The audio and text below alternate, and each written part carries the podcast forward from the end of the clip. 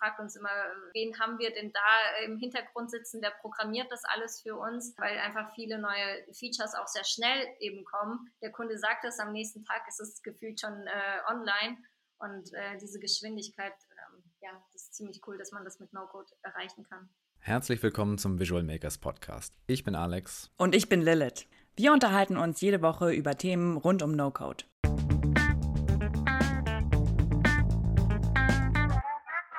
Mascha und Jalzin sind Gründerinnen und Gründer von Padrino. Padrino ist eine Matching-Plattform, die Startups mit studentischen Talenten im Rahmen eines Praktikums verbindet. Dabei dreht Padrino den Spieß im Bewerbungsprozess einfach um. Schön, dass ihr beiden dabei seid. Wir freuen uns sehr auf die Folge heute mit euch und erzählt doch mal ein bisschen von euch. Wie, wer seid ihr und wie seid ihr dazu gekommen, Padrino zu gründen?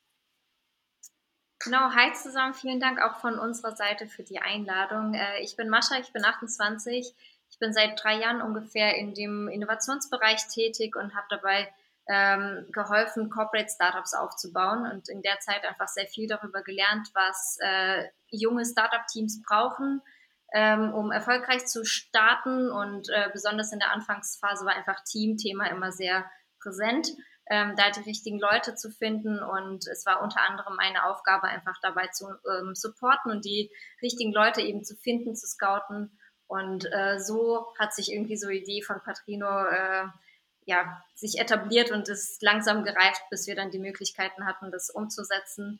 Und durch ein gemeinsames Projekt ähm, bin ich dann auf Jalcin zugekommen oder habe ihn dann damals kennengelernt. Und äh, ja, irgendwann war der Punkt äh, so weit, dass ich gesagt habe, ich brauche einen Co-Founder, bin auf Jalcin zugegangen und äh, konnte ihn für Patrino gewinnen. Und genau, Ball an dich. Ja, nochmal Hallo zusammen. Ich bin Jalcin, 26 Jahre alt und von meinem Background bin ich Projektingenieur und ähm, habe vorher auch ein Startup gegründet. Allerdings äh, in der Eventbranche und jetzt kann man sich vorstellen, Pandemie und Eventbranche, das matcht nicht so gut. Von daher habe ich mir gedacht, dann nehme ich die Learnings mit für mein nächstes Startup und so hat sich das dann eben zusammen mit Mascha ergeben. Und ich konnte mich direkt äh, aus zwei Perspektiven mit dem Ganzen identifizieren. Einmal aus der Studierendenperspektive, weil ich habe persönlich äh, Praktika bei Großunternehmen gemacht, bei Großkonzernen, bei mittelständischen Unternehmen und habe selber Erfahrungen in einem Startup gesammelt und habe halt für mich gesehen, okay, in einem Startup, also so cool die Praktika äh, auch jeweils waren bei den Großunternehmen, bei einem Startup hatte ich halt eben eine super steile Lernkurve und da bin ich der Meinung, dass man eben die Studierenden mehr auf diese Startup-Welt aufmerksam machen muss. Und ähm, genau, auch aus der Startup-Perspektive weiß ich, ist es gar nicht so einfach, auf sich aufmerksam zu machen, in den ganzen Großindustrien. Und da dachte ich direkt, hey, super spannendes Thema, lass es gerne machen. Und so ist Patrino entstanden und so führen wir gerade Patrino auch fort. Ja, total cool. sehr, sehr cool. Ähm, ich habe selber einen Startup-Background, deshalb kann ich das sehr, sehr gut verstehen. Quasi ich bin von äh, mein erster äh, Job quasi, der noch als Studenten einen Job angefangen hat, war, war direkt in einem Startup und ähm, genau, das mit der Lernkurve kann ich, kann ich sehr bestätigen und würde das auch jedem empfehlen. Ähm, Ihr baut eure Plattform ja auch auf, auf No-Code. Ähm, welchen Stack benutzt ihr da? Warum benutzt ihr No-Code? Und wie seid ihr dazu äh, eigentlich gekommen? Ganz klassisch eigentlich aus dem Bedürfnis heraus. Also wir haben das ganz am Anfang so gemacht, es gibt ja immer so einen Spruch, wenn man sich nicht ähm, für seinen ersten Launch äh, schämt, dann hat man zu spät gelauncht. Und so war das bei uns auch. Wir haben am Anfang einfach ganz normale Webseite gebaut, haben da quasi die Profile der Talente in Form von Lebensläufen in unserem Design reingepackt und ganz schnell kam dann die Rückmeldung von den Startups, hey, ist cool, aber ich muss irgendwie alle Lebensläufe durchschauen und ich brauche so eine Such- und Filterfunktion. Und da dachten wir uns, okay, wir können beide nicht entwickeln, zumindest nicht so weit, dass wir jetzt so eine Such- und Filterfunktion aufbauen können. Da brauchen wir jetzt etwas, äh, um schnell und kostengünstig aufzubauen. Und so äh, kam es dann und so sind wir dann eben auf verschiedene Tools aufmerksam geworden. In dem Kontext dann eben auf äh, Pori. Pori ist ähm, eben so ein No-Code-Tool, in dem wir unsere Such- und Filterfunktion aufgebaut haben und wir haben im Hintergrund äh, Airtable als, ich nenne es mal Datenbank bzw. Content-Management-System. Das heißt, da sind die ganzen Daten der äh, Talente gespeichert, das heißt jetzt Foto, Video, ähm, aber auch die einzelnen Informationen zu dem Profil und ähm, die zieht es dann rüber eben zu äh, Pori als Frontend und das sind so unsere zwei Kernsysteme bzw. Lead Pages verwenden wir noch für unsere Webseite das sind so unsere drei Kernsysteme und dann haben wir noch Typeform, damit die Studierenden sich äh, eben anmelden können, damit wir das eben bekommen, screenen können und uns dann eben zurückmelden bei den Studierenden für ein Kennenlerngespräch. Und dann haben wir noch so ein zusätzliches Tool, nenne ich es jetzt einfach mal, äh, CRISP. Das ist einfach, um äh, mit den Webseitenbesuchern nochmal live chatten zu können. Ja, stark. Und wie war so die Einstiegshürde für euch in die Tools? Habt ihr euch da schnell zurechtgefunden oder habt ihr auch schnell die Tools gefunden, die ihr verwenden wolltet? Wie lange habt ihr da recherchiert? Mhm. Ähm, tatsächlich haben wir, kannten wir vorher ein, zwei Tools. Ich meine, auch so ein Tool wie äh, jetzt Wix, Jindo, Leadpages sind ja jetzt nach der neuen Definition No-Code-Tools. Das wussten wir halt damals nicht und wir kannten auch so Tools wie äh, Zapier beispielsweise und haben dann im Nachhinein realisiert, okay, das äh, nennt sich äh, No-Code oder No-Code-Tool eben und äh, sind dann, glaube ich, einfach per Zufall über eine Community auf äh, Furry aufmerksam geworden. Und das Wichtigste war am Anfang für uns einfach, dass es, dass wir es erstmal kostenlos testen können, ob das unsere Bedürfnisse erfüllt, ob wir das wirklich schnell umsetzen können und dass die äh, Hürde insofern gering ist, dass man sich da jetzt nicht zu arg reinarbeiten muss, dass es wirklich schnell umsetzbar ist, weil uns war einfach von vornherein wichtig, wie es halt bei so einem Startup ist, dass wir einfach, ähm, das ist einfach Mittel zum Zweck, wir müssen so schnell wie möglich rausgehen zum Kunden, eine Vertriebsoffensive starten, mit dem Kunden sprechen und dafür waren die Tools super. Da haben wir dann eben, sind wir eigentlich relativ schnell fündig geworden und haben dann realisiert, dass es unglaublich viele Tools gibt und es eigentlich so ziemlich alles abdeckt, was man heutzutage gebrauchen könnte. Wir glauben halt, dass No-Code jetzt nicht irgendwie nur No-Code basiert irgendwie genutzt werden muss oder wenn äh, Prototypen gebaut werden, dass man nur No-Code nutzt, sondern wir sehen das als so ein Einstieg, ähm, um schnell eben Sachen auszuprobieren, schnell zu testen, schnell äh, dem Kunden verfügbar zu machen, ähm, um einfach so die Marktreaktionen zu, ähm, ja, zu verstehen, zu testen und ähm, würden sagen, dass es irgendwann auch äh, bestimmt Themen gibt, wo man richtig richtiges, also in Anführungszeichen Development braucht. Ähm, aber auf jeden Fall so, um die ersten Bedürfnisse eines Startups abzubilden, ist es, ist das super cool. Also wir bekommen da auch super wertvolles Feedback und äh, sehr cooles Feedback. Äh, man fragt uns immer, wen haben wir denn da im Hintergrund sitzen, der programmiert das alles für uns, äh, weil einfach viele neue Features auch sehr schnell eben kommen. Der Kunde sagt es, am nächsten Tag ist es gefühlt schon äh, online und äh, diese Geschwindigkeit, ähm, ja, das ist ziemlich cool, dass man das mit No-Code erreichen kann. Wie lange habt ihr ungefähr für die erste Version eures Produkts gebraucht? Mit Einarbeitungsphase, jetzt mit Tori, mit der Such- und Filterfunktion, mit Einarbeitungsphase, ich würde sagen in zwei Tagen Teilzeit. Also so nebenher ja, gemacht, weil wir eben noch Vertrieb gemacht haben. Und ja, so in zwei Tagen war das dann umgesetzt. Es war dann so gefühlt, äh, die Kunden sagen, hey, wir brauchen da was anderes und zwei Tage später, hier, bitteschön, habt ihr. Wie seid ihr, also beziehungsweise vielleicht mal so ähm, grundsätzlich zur Plattform, wie funktioniert das Ganze? Also wie muss man sich das vorstellen als, als Student? Wie bewirbt man sich bei euch? Genau. Also den Prozess versuchen wir so schlank und so äh, easy und selbstverständlich irgendwie aufzubauen wie nur möglich. Ähm, wir haben ganz normal eine Landingpage, da geht man drauf und ähm, da gibt es einen Button, äh, so jetzt anmelden, jetzt bei Patrino Profil anlegen und es kommen einfach drei, vier Fragen über Typeform, die man beantwortet und damit quasi sich bei uns, also bewirbt ist zu viel gesagt, aber einfach sich vorstellt und sagt, hey, guck mal, ich habe Lust auf die Startup-Szene, ähm, wie kann ich bei euch reinkommen, äh, was könnt ihr mir bieten? Und äh, wir gucken uns dann die, ähm, ja, diese ganzen Eingänge an und schauen, ähm, also wir haben so einen Auswahlprozess einfach mit ein paar Fragen definiert wo wir herausfinden, sind die Leute wirklich Startup-affin. Also das ist ja das Wichtigste, was unseren Pool ausmacht, ähm, diese Startup-Affinität. Und das versuchen wir auch mit diesen ersten Fragen einfach schon rauszukitzeln aus den Menschen. Und ähm, wenn wir merken, okay, da ist tatsächlich Potenzial da, ähm, dann laden wir sie auch zum persönlichen Gespräch an, äh, ein, aber nicht um sie sozusagen zu, zu challengen wie in einem Vorstellungsgespräch, sondern uns geht es vielmehr darum, äh, die Persönlichkeit hinter ähm, den Bewerber zu sehen, ähm, weil oftmals matcht es im Startup einfach auf der persönlichen Ebene und gar nicht so auf diesen fachlichen Skills. Und ähm, genau das versuchen wir eben durch diesen, äh, dieses Gespräch einfach abzubilden. Erstellen gemeinsam ein Profil. Also bei uns muss man sich auch jetzt nicht mit einem Lebenslauf oder sonst was bewerben oder Motivation schreiben, sondern wir haben da einfach ein gewisses Standard definiert. In so einem Gespräch finden wir dann raus, äh, was möchte die Person auch äh, selbst. Also es geht wirklich darum, äh, auch die Bedürfnisse der Bewerber abzubilden und nicht immer der, ähm, der Unternehmen.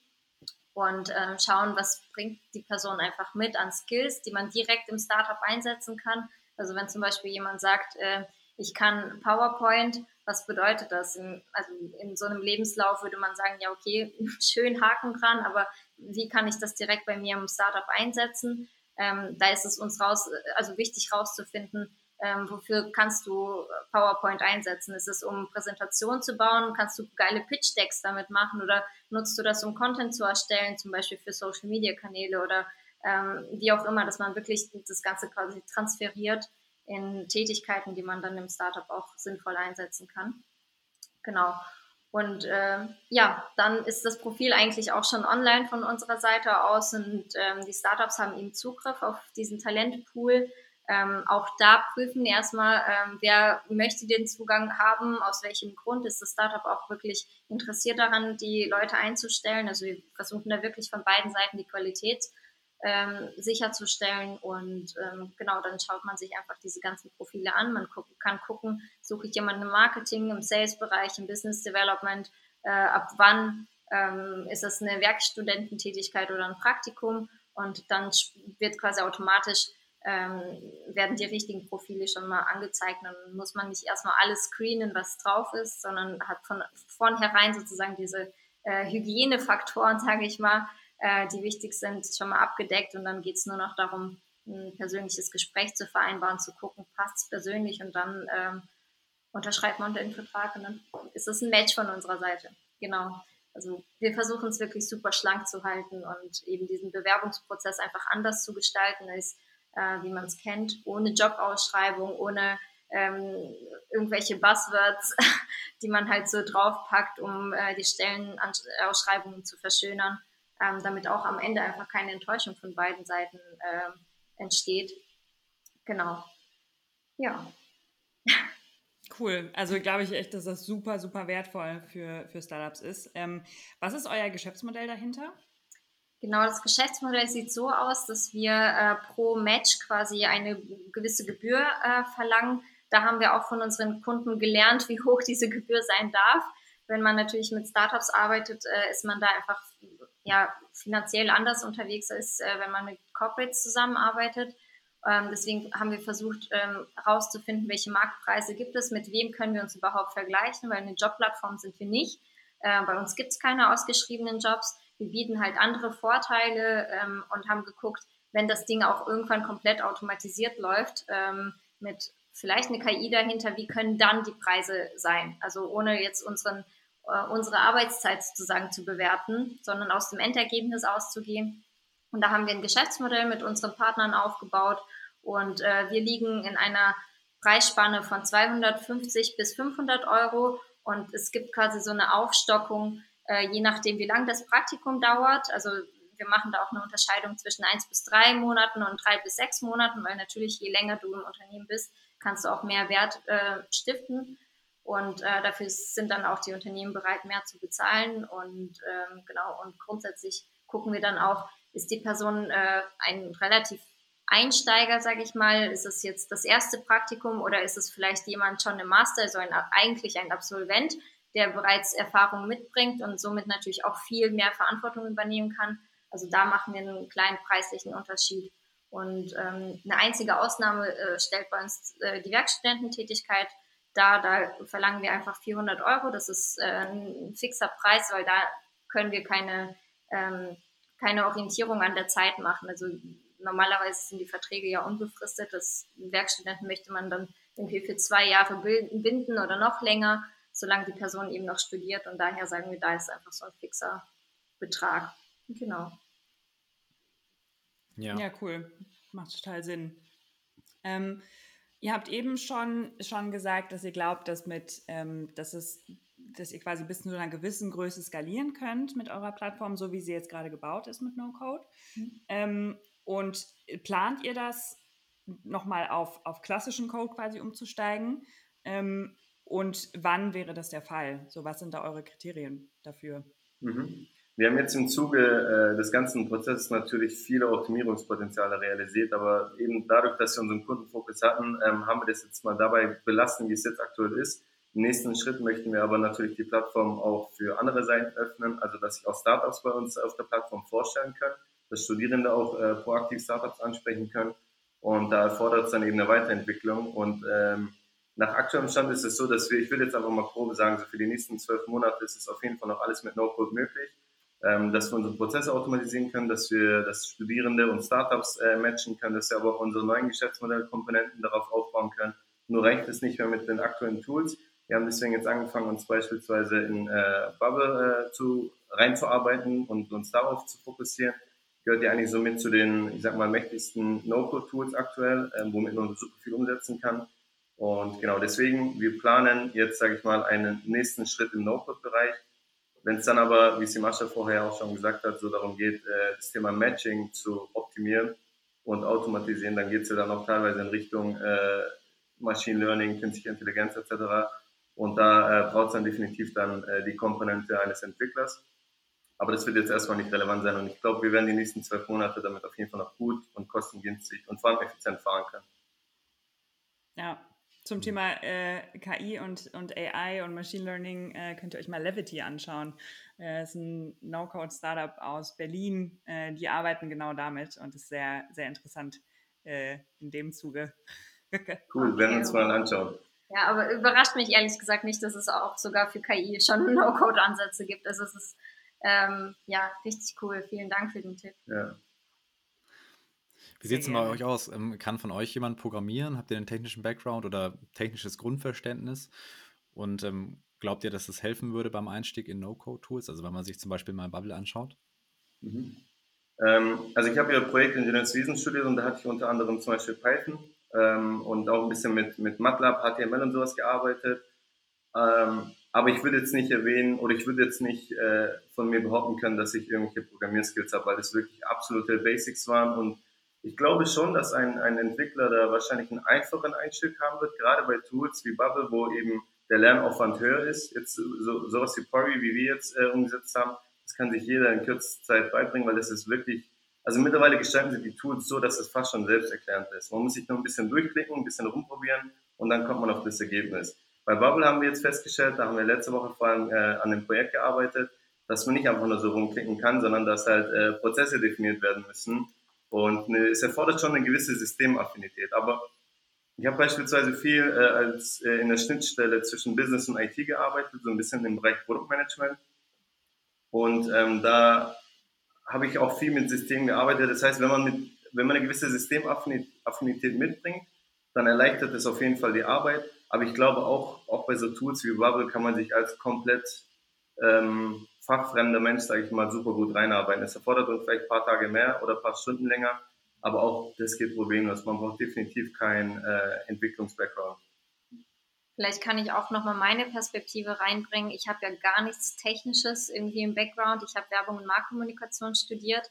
Ähm, und äh, witzigerweise habe ich äh, direkt nach dem Abi erstmal Kognitionswissenschaften angefangen zu studieren. Das ist eine Mischung aus eigentlich sehr viel Informatik äh, gepaart mit äh, Psychologie und Erforschung des Gehirns, dass man am Ende so ein, dieses Lernen aus dem Kopf quasi in eine Maschine übertragen kann oder in ein maschinelles System.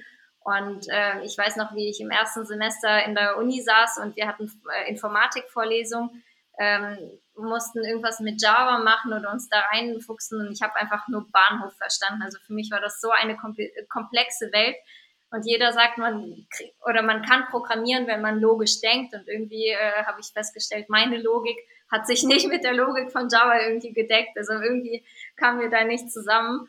Ähm, aber auf jeden Fall habe ich jetzt auch, wie gesagt, wie Jalcin erwähnt hat, mit Bubble versucht, ähm, was umzusetzen.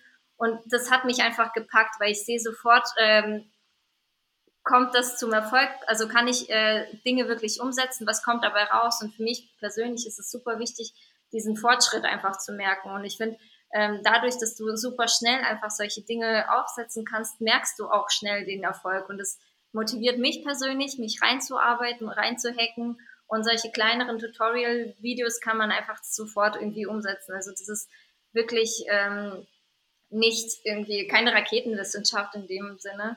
Äh, und sogar für solche Leute, die jetzt nicht mega ähm, programmieraffin sind, ähm, machbar. Und genau das hat mich auch extrem überrascht. Und äh, ja, wir haben jetzt immer geguckt, wer, ist bei, wer deckt bei uns den technischen Part irgendwie im Team ab.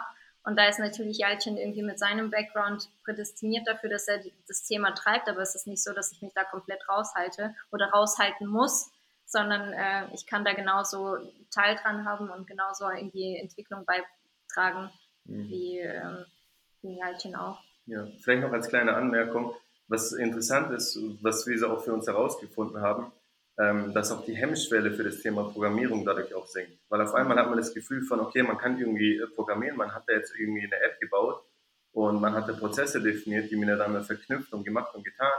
Und dann merkt man auf einmal, dass es vielleicht eine Komponente gibt, die man nicht umsetzen kann mit den No-Code-Tools. Und dann beschäftigt man sich so ein bisschen, das geht ja dann in die Schiene Low-Code, beschäftigt man sich dann mit einzelnen kleineren Programmierkomponenten. Und dadurch sinkt aber auch die Hemmschwelle, weil man einfach auch selbstbewusster wird, weil man das Gefühl hat von, okay, ich kann da was Komplettes aufbauen. Also das bisschen Programmieren kann ich mir jetzt auch noch beibringen, zumindest in kleineren Maßen. Und äh, ich glaube, das stärkt auf jeden Fall so einem sein Selbstbewusstsein einfach und auch so die Hemmschwelle gegenüber der Programmierung oder der Entwicklung. Ja, auf jeden Fall kann ich oh. super nachvollziehen ja auch diese Art, wie Software gebaut wird, so ein bisschen die Softwarearchitektur zu verstehen. Es gibt also irgendwie eine, eine Oberflächenebene, es gibt eine, eine Logikebene und es gibt auch die Datenebene und sowas, finde ich, ist in Bubble auch super, super gut dargestellt. Und das nimmt man mhm. einfach, ja, ist einfacher verständlich als halt ja, einfach Quellcode zu lesen und zu schreiben, ja. Absolut. Ja, und diese, diese Angst, äh, die es halt nimmt vor, vor Tech, vor dieses, vor diesem, oh, ich kann irgendwas kaputt machen ähm, oder ich kann es erst gar nicht bauen. Ähm, ja, den, den Punkt finde ich auch sehr, sehr wichtig. Ist ja auch Teil unserer Mission, ähm, quasi ja wirklich durch No-Code diese Angst vor Tech zu nehmen, weil ich glaube, dass das halt für jeden Einzelnen, egal ob Mitarbeiter, Selbstständiger, Gründer, ähm, Manager oder so, dass das äh, für jeden Einzelnen halt extrem wichtig ist, ein Verständnis dafür zu entwickeln. Und ähm, ja, nochmal ganz fett unterstrichen. Ja, wir würden sogar, glaube ich, ein bisschen weitergehen und sagen, äh, das wird einige Berufsbilder einfach komplett verändern. Also wenn wir zum Beispiel an Produktmanager denken, die ja eigentlich nur, also nur in Anführungszeichen eine Schnittstelle sind zwischen Developern oder, äh, weiß nicht, der Rechtsabteilung, Marketing, was auch immer, ähm, dass sie jetzt anstatt das, was sie im Kopf haben, irgendwie runterschreiben müssen und dann gucken, äh, hoffentlich haben es die anderen richtig verstanden und setzen es so um, wie ich es mir vorstelle, ähm, können sie jetzt wirklich super schnell einfach Sachen umsetzen und sagen, hey, genau so baust du es bitte nach. Äh, hast du irgendwelche Punkte, an denen wir nochmal nachschärfen müssen? Gibt es irgendwas, was man beachten muss? Also ich glaube, für die Visualisierung äh, ist es auch nochmal super, super hilfreich und ähm, vermeidet einfach sehr viele äh, Feedback-Schleifen oder Korrekturschleifen ähm, in so einem Prozess. Ähm, deswegen ist, also es ist auch nicht nur im Startup-Bereich ähm, super wertvoll, sondern auch, glaube ich, so im Corporate, in jedem Produktbereich, Innovationsbereich. Ähm, das, das passt einfach überall rein. Ja, haben wir auch einen Podcast mit Sarah vor ein paar Wochen gehabt. Ähm, ich weiß gar nicht mehr, welche Nummer es ist, glaube ich, 13 oder 14 oder so, wo äh, die kommt aus dem Mittelstand, Produktmanagerin aus dem Mittelstand, hat sich jetzt auch selbstständig gemacht und ähm, hat, ähm, genau, hat auch genau davon erzählt, äh, dass du halt dann viel mehr Möglichkeiten hast als, als äh, Product Manager, mhm. ähm, einfach allein diese, ja, die Kommunikationsschleifen kleiner zu machen. Definitiv. Ja. Kann ich ähm, auf jeden Fall auch unterstreichen. ja. Ich ja. habe eine ähnliche Erfahrung gemacht. Ich war ähm, bei einem Praktikum war ich im Bereich Business Architektur, hatte ich das genannt. Und wir haben quasi so ähm, die Prozesse bei uns definiert, wie ein System aussehen soll. Und da war unsere Schnittstelle, ähm, was war das? Marketing, Vertrieb, äh, die Rechtsabteilung, die Entwicklung. Und mit äh, allen Schnittstellen mussten wir halt eben eine andere Sprache sprechen. Und wir hatten da einen Fall, bei dem wir eine User Story definiert haben die absolut selbstverständlich war von, äh, aus unserer Sicht aus. Und der Entwickler hat es dann programmiert und äh, bei der Testing-Phase landet es dann wieder bei uns. Und als wir das getestet haben, haben wir uns dann wirklich super drüber aufgeregt, haben gesagt, das ist doch so selbstverständlich, was da steht. Wieso kann man diese User-Story nicht verstehen? Und nachdem wir sie aber nochmal durchgelesen haben und versucht haben, die Entwicklerperspektive einzunehmen, haben wir realisiert, tatsächlich, es ist missverständlich ausgedrückt und man kann es falsch interpretieren. Und es ist super spannend, eben diese verschiedenen Schnittstellen in dieses ganze Visuelle zu transformieren und äh, seine Gedanken nicht nur in Worten zu fassen, sondern einfach visuell und prozessual direkt aufzusetzen und zu zeigen. Wir haben wirklich gefühlt 20 Tools äh, genutzt, haben äh, fünf externe Schnittstellen gehabt, zehn interne Schnittstellen gehabt und da ist es vorprogrammiert, dass es eben zu solchen Missverständnissen kommt. Und das kann man wirklich alles simplifizieren dann auf ein Tool beispielsweise wie jetzt mit Bubble. Einfach ja. die Kommunikation. Ja. Und ich glaube auch, dass, ähm, dass wenn, wenn alle mit oder wenn mit No-Code gearbeitet wird, egal ob in einem Team oder in einem ähm, nee, oder in einem Team mit No-Code gearbeitet wird, ähm, dass dann jeder auch mehr Ownership übernimmt, einerseits über, über das Produkt, weil jeder wirklich dran mitarbeiten kann und viel tiefer drin ist vom, vom Verständnis her, wie das Tool funktioniert. Ähm, und auch immer weiterdenken kann. Mhm. So, weil du dadurch, dass du diese Möglichkeiten hast, ähm, ich weiß nicht, ob euch das auch so ging, als ihr dann mit No-Code äh, gearbeitet habt, das erste Mal, dass man ähm, ja dieses Selbstbewusstsein, wie ihr eben schon gesagt habt, bekommt für und das ist noch möglich und das ist noch möglich und wir könnten noch das bauen. Ähm, und auf einmal denkt man halt viel weiter aus seiner eigenen Bubble heraus, anstatt einfach nur in seinen Teams zu bleiben und so, ja, das ist nicht mehr mein Zuständigkeitsbereich. Ja. Ja, das ist total witzig, dass du das sagst, weil erst heute haben wir darüber gesprochen. Ähm, also uns fallen auch ständig neue Dinge ein, die wir noch und noch und noch on top setzen können, die wir unser Tool noch besser machen können und noch äh, userfreundlicher. Und ich glaube, die größte Herausforderung äh, für uns gerade ist einfach den Fokus zu behalten, dass man nicht alles reinklatscht, weil es einfach möglich ist. Und äh, ja, also das, das können wir auf jeden Fall unterstreichen. Es öffnet so viele Perspektiven, an die man vielleicht auch am Anfang gar nicht gedacht hätte oder äh, weil man sagt, oh Gott, ich habe jetzt nicht die äh, Teamkompetenz, äh, lasse ich das einfach mal. Das, es gibt keine Ausrede mehr, Dinge nicht umzusetzen. Also das ist ja öffnet einfach sehr, sehr viele Türen, sehr viele Möglichkeiten, schafft Potenziale. Auf jeden Fall. Ja. Ich glaube, das geht uns genauso, dass, dass man halt durch diese vielen Möglichkeiten selber versuchen muss, den Fokus zu behalten und ja, sich darauf zu konzentrieren, was wirklich wichtig ist in dem Moment, ja. Und nicht noch ja. das nächste Feature zu entwickeln. Genau. Interessant finde ich in dem Zuge aber auch, ich glaube, es war im letzten Podcast mit, äh, mit Jana und Marie von Femfeel, ähm, auch Visual Makers Community, und die haben äh, ihren ersten Prototypen mit Card gebaut, oder nee, mit Glide, richtig? Mhm, genau. Alex, bin mir gar nicht mehr ganz Glide sicher, genau. Und die haben, genau, mit Glide, und, und dann haben sie gesagt, so Glide hat sie halt gezwungen, fokussiert zu bleiben, weil es relativ wenige Möglichkeiten dann doch gibt. Also du kannst es zwar mega schnell aufsetzen, aber dann bist du doch relativ begrenzt in den Features. Mhm. Und das hat sie dann wiederum ähm, genau sich fokussieren lassen. Aber auf der anderen Seite hast du eben auch, auch, die Tools, wo du halt wirklich grenzenlos mitbauen kannst, wie beispielsweise mit Bubble. Mhm. Ähm, genau, finde ich super interessant, dass das so beide Seiten total abdeckt. Absolut ich finde auch, wenn man wirklich so ein bisschen größer denkt, ähm, es wird ja auch immer wieder gesagt, man muss hier besonders in Deutschland größer denken und einfach versuchen, äh, alle möglichen Rahmen irgendwie äh, wegzudenken. Und unser Ziel ist ja, die Innovationsstärke von Deutschland irgendwie wieder aufleben zu lassen oder zu stärken, zu supporten. Und ich glaube, wenn wir uns da als ähm, jemand positionieren, der eben dieses äh, studentische Welt mit der Startup-Welt verbindet, ob das jetzt im Rahmen des Praktika ist oder äh, irgendwas anderes später dazukommt. Ähm, es ist einfach super, wie soll ich sagen, super hilfreich, um den Leuten auch zu sagen, hey, guck mal, du kannst sogar als Student deine Ideen jetzt wirklich realisieren. Du musst nicht mehr diesen typischen Karriereweg gehen. Du, du, du hast einfach die Möglichkeit, hier Startups umzu, aufzubauen du kannst von 0 auf 100 irgendwie ein Geschäftsmodell testen und morgen bist du vielleicht der nächste Unicorn, um äh, das mal so ganz salopp zu sagen. Aber das ist halt wirklich möglich und äh, manchmal kommt es ja, manchmal ist es ja keine große Innovation, die man irgendwie auf den Markt bringt, sondern eine kleinere Veränderung von etwas, äh, was schon besteht, aber wo immer wieder Probleme irgendwie auftauchen. Und das kann man jetzt mit No-Code-Tools einfach super schnell auch nachbauen, irgendwie optimieren. Und äh, dann hast du es schon. Also es ist wirklich so, so einfach, um wahr zu sein. Ja. ähm, jetzt haben wir ganz viel darüber geredet, was No-Code für, für Startups machen kann. Ähm, seht ihr denn, da, da ihr auch beide, beide einen Background im, im Corporate habt, ähm, seht ihr denn auch Potenziale für, für Corporates, wenn die No-Code nutzen? Genau, auf jeden Fall. Also wie vorhin angesprochen, zum Beispiel die Produktmanager. Ähm, also wirklich, es verändert einfach das ähm, Berufsbild, glaube ich.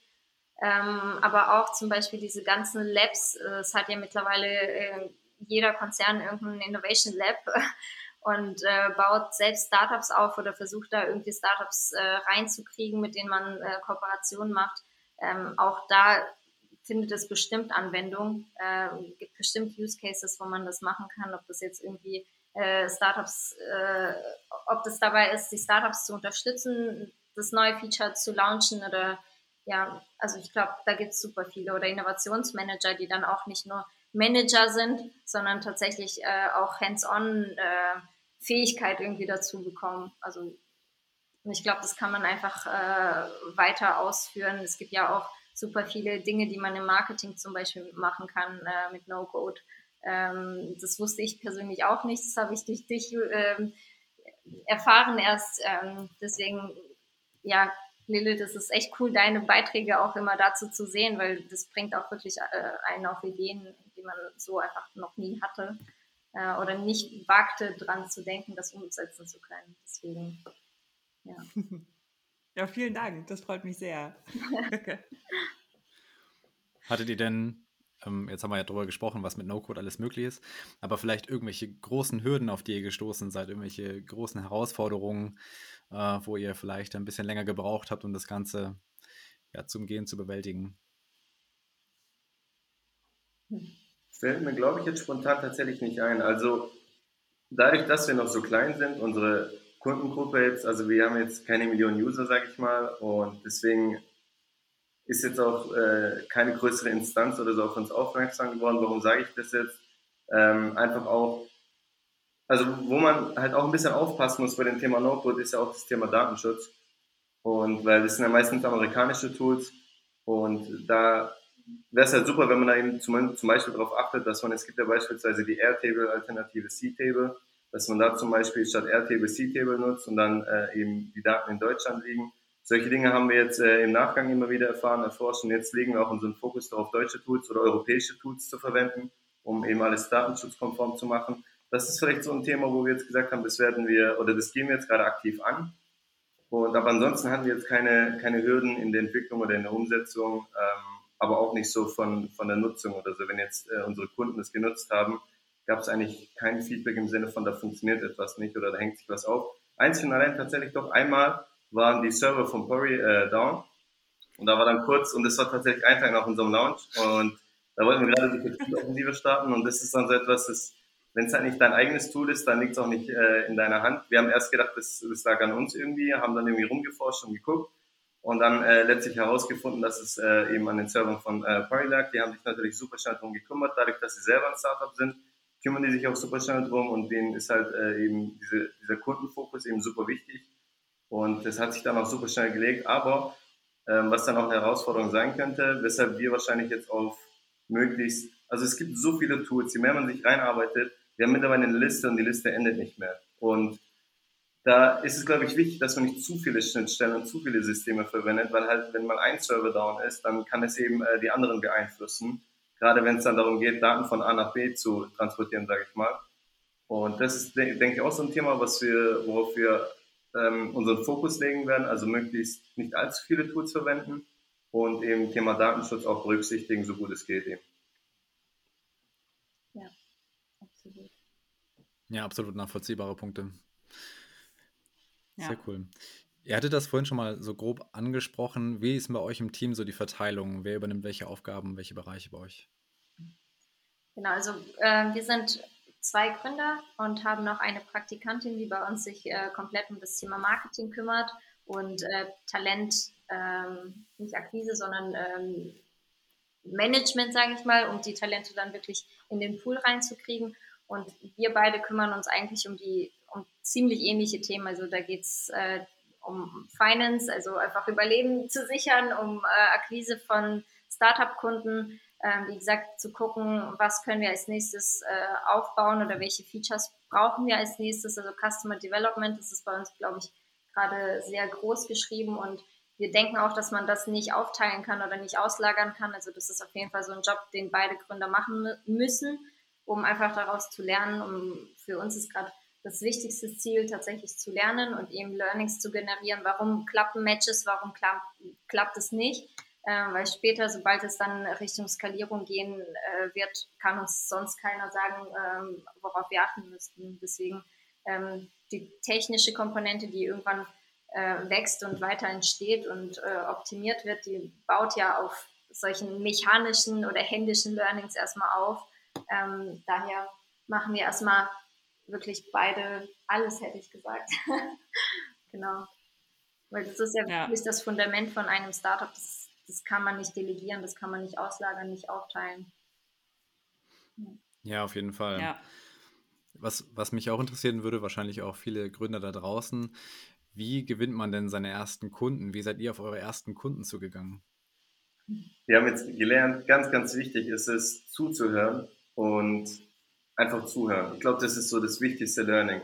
Ich glaube, wir haben immer so überlegt, reflektiert, was können wir gut, was konnten wir nicht so gut machen, also was, worum müssen wir uns noch bessern und unser wichtigstes Learning war einfach wirklich zuhören. Das heißt, wenn wir in so einem Customer Development Interview sitzen, also wir sprechen die Leute erstmal drauf an und sagen, guck mal, da gibt es etwas, ich habe gesehen, du hast eine Stellenanzeige veröffentlicht, du hast da gerade einen Bedarf, haben wir sie angesprochen und äh, eigentlich kam wirklich, kommt fast immer wirklich eine positive Rückmeldung, hey, lass uns gerne mal sprechen. Und in dem Gespräch haben wir viele Fragen gestellt, viel zugehört und viel gelernt. Und so haben wir eigentlich auch unser komplettes Geschäftsmodell und unser komplettes Produkt aufgebaut. Also wie wir es auch eingangs erzählt haben mit den No-Code-Tools, aber auch wirklich, äh, was so das Pricing angeht. Wir hatten beispielsweise vorher ähm, ein äh, provisionsbasiert, also provisionsbasiert im Sinne von prozentual. Da haben, kam dann so das Feedback, das ist irgendwie komplex und ein Werkstudent, der ist halt länger als sechs Monate eingestellt und der kostet mich ja dann am Ende über 1000 Euro und so. Haben wir gesagt, stimmt, macht Sinn, müssen wir irgendwie deckeln. So haben wir unsere Pricings wiederum neu definiert. Also zusammenfassend wirklich zuhören, umsetzen. Ja. Und auch so tatsächlich den ersten Kunden ähm, gefunden. Also wie gesagt, das, das Problem entstand ja schon damals in meinem Job. Ich musste die Startups irgendwie dabei unterstützen. Ich habe gesehen, was es für Schwierigkeiten sind, äh, die richtigen Leute zu finden. Ähm, ich weiß nicht, ich habe super viele Startups einfach mit meinem eigenen Netzwerk unterstützt und irgendwann haben wir halt ein Preisschild dran gemacht. Also das war, ähm, ja, kann man schon sagen, dass es so die Geburt von Patrino damals war. Und äh, ja, also es kam einfach aus dem, aus dem Netzwerk, aus dem Bedarf, aus dem Alltag. Ähm, ja, und so hat sich das entwickelt. Also wir machen jetzt zum Beispiel auf der Startup-Seite auch gar nicht so viel Werbung, äh, werden aber jetzt äh, weiterempfohlen und es kommen Startups auf uns zu, die wir nie angesprochen haben. Wir haben uns jetzt erstmal auch auf die Region Stuttgart fokussiert, einfach dadurch, dass wir hier selbst herkommen, unser Netzwerk hier ist. Ähm, und trotzdem erreichen uns irgendwie Startups aus München oder aus Köln, äh, mit denen wir so noch nie in Kontakt getreten sind, einfach nur weil sie andere Startups kennen. Also ähm, ich glaube, dieses Ökosystem oder Netzwerk, das äh, spielt uns auf jeden Fall in die Karten ähm, in unserem Geschäftsmodell. Deswegen hoffen wir, dass es weiter so bestehen bleibt. genau. Ja, das, äh, das haben wir auch gelernt, wie wichtig ein Netzwerk ist äh, am Anfang. Ja. Ähm, seit wann seid ihr online? Seit April, also 2021. Ja, mit Wahnsinn. diesen Lebensläufen, die wir dann, ich glaube, zwei Wochen später dann wirklich mit dieser Suchfunktion äh, angereichert haben und äh, quasi direkt nach zwei Wochen neu gelauncht haben. Ja, cool. Ja. Und äh, warum Padrino, also der Name? Ah, das hat eine Historie. das ist super schwer zurückzuführen. Also Padrino, wie soll ich sagen, das war ursprünglich ein Corporate Startup, mit einem ganz anderen Team und mit einer ganz anderen Zielsetzung, ganz anderer Zielgruppe. Und äh, wir hatten einfach die Möglichkeit, dass dieses Team auseinandergebrochen ist, ähm, das Thema einfach nicht mehr, ähm, auch pandemiebedingt tatsächlich nicht mehr funktioniert hat, ähm, einfach den Namen weiterzunehmen und zu gucken, wo kann man ansetzen. Das gibt es bereits schon, was hat das Team aufgebaut, wo wir ansetzen können.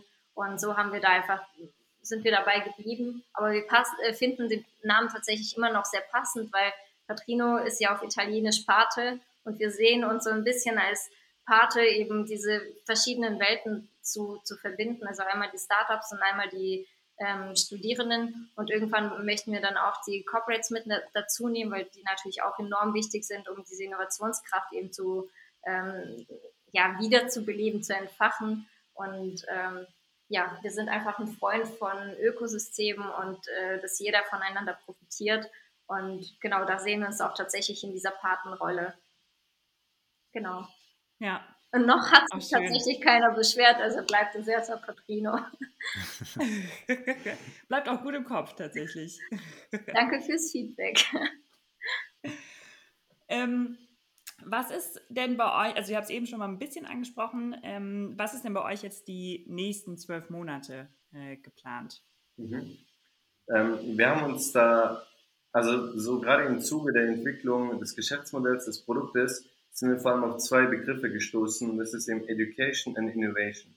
Wir sagen ähm, also quasi mit einem Satz äh, ausgedrückt, Good Education leads to great innovation. Mit richtigen Bildung kann man auch die Innovationskraft äh, ankurbeln. Und das haben wir uns so als Kurssemester quasi vorgenommen und möchten da jetzt äh, im zweiten Schritt, ähm, also jetzt der erste Schritt ist eben dieser Talentpool, im zweiten Schritt möchten wir die Zweiseitigkeit gewährleisten, das heißt, dass auch Startups sich präsentieren können auf unserer Plattform und dann möchten wir eben mit äh, Corporates auch noch verschiedene ähm, Konzepte bzw. Modelle für testen, gerade was auch das Thema Produktentwicklung angeht und äh, möchten so quasi gerade diese drei Welten, also Corporate, Startups, Talente, nennen wir es jetzt mal, miteinander verbinden und was, was meint man eigentlich jetzt mit der Komponente Education? Damit meint man zum einen eben genau das, was man bei Startups lernen kann, was dann auch äh, federführend äh, sein kann für die Karrierelaufbahn eines Studierenden beispielsweise. Ähm, aber auch das Thema, wenn man wirklich ähm, bewusst ist, welche Tools es eigentlich gibt oder wirklich ähm, wahrnimmt, was, was eigentlich alles möglich ist, dann kann es auch zu der richtigen Innovationskraft sorgen. Und so haben wir auch, äh, Fisch, ich habe zum Beispiel mich in letzter Zeit sehr stark darauf fokussiert, mich mit Softwareentwicklern auszutauschen und zu sagen, hey, du hast doch mal erzählt, du wolltest das das entwickeln und da sitzt du gerade dran. Wusstest du, da gibt es doch zwei, drei Tools, äh, damit könntest du es auch machen. Und es war dann direkt so, ey, super cool, danach habe ich gesucht. Und es ist einfach so wirklich diese Wahrnehmung, das, was ihr ja auch macht mit Visual Makers, diese Wahrnehmung ähm, auch dafür ähm, bereitzustellen. Also eben, hey, guck mal, was gibt's da einfach alles. Genau, das haben wir uns so als, als große Vision äh, festgenommen, wie genau was entsteht das wird sich dann äh, in der Praxis auf jeden Fall zeigen, aber jetzt ist erstmal so das Ziel Zweiseitigkeit, also zweiseitige Plattformen erschaffen und dann die nächsten äh, Steps einfach vertesten, zuhören, weiterentwickeln und dann sehen, was dabei rauskommt, um unser Ziel dann eben einen Schritt näher zu kommen. Ja. Ich glaube, da möchte ich auf jeden Fall nochmal unterstreichen, dieses Zuhören und gucken, was der Kunde sagt. Ähm, das hat uns bisher super schnell zu diesem Erfolg gebracht, wo wir jetzt stehen. Ähm, und genau das liegt eigentlich zugrunde von allem, was wir äh, machen. Also so, wir machen nichts, was irgendwie wir denken, was klappen könnte oder was wir cool finden. Oder äh, wir versuchen uns auch nicht selbst hier zu äh, verwirklichen, indem wir Gründer sind, ähm, sondern wir gucken, was der Kunde sagt, was versuchen da wirklich rauszuhören. Manchmal weiß ja der Kunde selber gar nicht, was er braucht, aber mit dem Wissen, was wir halt haben, versuchen wir so die richtigen Lösungen zu finden, zu vertesten. Und ähm, genau, das wird auch der Weg sein. Also wir haben jetzt vom, von Kunden das Feedback bekommen, hey, ich will mich als Startup auch äh, präsentieren, kann ich das bei euch? Ja, in zwei Wochen kannst du das. ähm, und so machen wir halt weiter. Also wenn dann noch weitere Dinge kommen, die immer wieder nachgefragt werden, das werden dann unsere Schritte sein. Und ich glaube, wir können jetzt so in zwölf Monaten uns was vornehmen. Ob das tatsächlich so kommt, wissen wir nicht, weil es kann sein, dass äh, der Kunde irgendwo dann nach rechts oder nach links abbiegen möchte und ähm, dann werden wir einfach folgen. Genau. Ich finde es äh, super beeindruckend, ehrlich gesagt, weil es klingt, als wärt ihr schon, schon zwölf Monate am Markt quasi und seit April. Also das klingt so, als dass ihr so viel schon gelernt habt, äh, eben durch das Zuhören ähm, eurer Kunden. Also finde ich wirklich, wirklich beeindruckend. Äh, Kudos. Dankeschön. Danke. Ja. Super stark. Das ist das Wichtigste im Startup generell. Also ähm, ich habe früher wirklich gedacht, man muss, äh, oder wenn ich gründe, dann brauche ich die Idee. Und äh, warum gründe ich nicht? Weil ich halt nicht die krasse Idee habe. Also ich habe auf diesen Moment gewartet, wann irgendwie der Blitz bei mir einschlägt und ich sage auch genau darauf hat die Welt äh, gewartet. Aber man spricht von so einer narrativen Verzerrung. Also jeder denkt, äh, keine Ahnung, ähm, Netflix äh, wusste schon immer, dass es Netflix wird oder ähm, aber das ist halt so, man startet irgendwo ganz anders. Wie gesagt, selbst bei Patrino war der Weg ja ganz anders. Man hat nicht mit Praktikum angefangen, sondern da ging es um Digitalisierung von handschriftlichen Notizen. Das ist, also die Dinge, die man da irgendwie im Hintergrund noch äh, erforscht hat, bis man überhaupt dazu kam, äh, wie es jetzt ist. Also das passiert alles sagen wir, im, im Hintergrund, bevor überhaupt die Welt mitbekommt, äh, was da eigentlich vor sich geht oder wie sich das Produkt entwickelt. Und äh, ich glaube, das sollte einfach jeder Gründer, der sich irgendwie ähm, ja, der ein Geschäftsmodell aufbauen möchte, sollte nicht die Illusion haben, dass man irgendwie seine Träume verwirklichen äh, muss im Startup, sondern es geht ja darum, dass man ein funktionierendes Geschäft aufbaut, ein Unternehmen Und das orientiert sich nun mal am Markt und nicht an äh, deinen eigenen Ideen. Also klar, das kann oder spielt schon eine Rolle, was du, was du möchtest, was du nicht möchtest und sollte auch eine Rolle spielen. Aber ich glaube, vordergründig ähm, muss eigentlich immer der Kunde den, den Ton angeben. Genau. Amen. ja, kann man echt so stehen lassen. Ja. ähm, wie und wo kann man, äh, kann man euch denn finden und mehr über Padrino äh, erfahren? Entweder als Startup ähm, oder, oder eben als äh, Bewerber. Genau.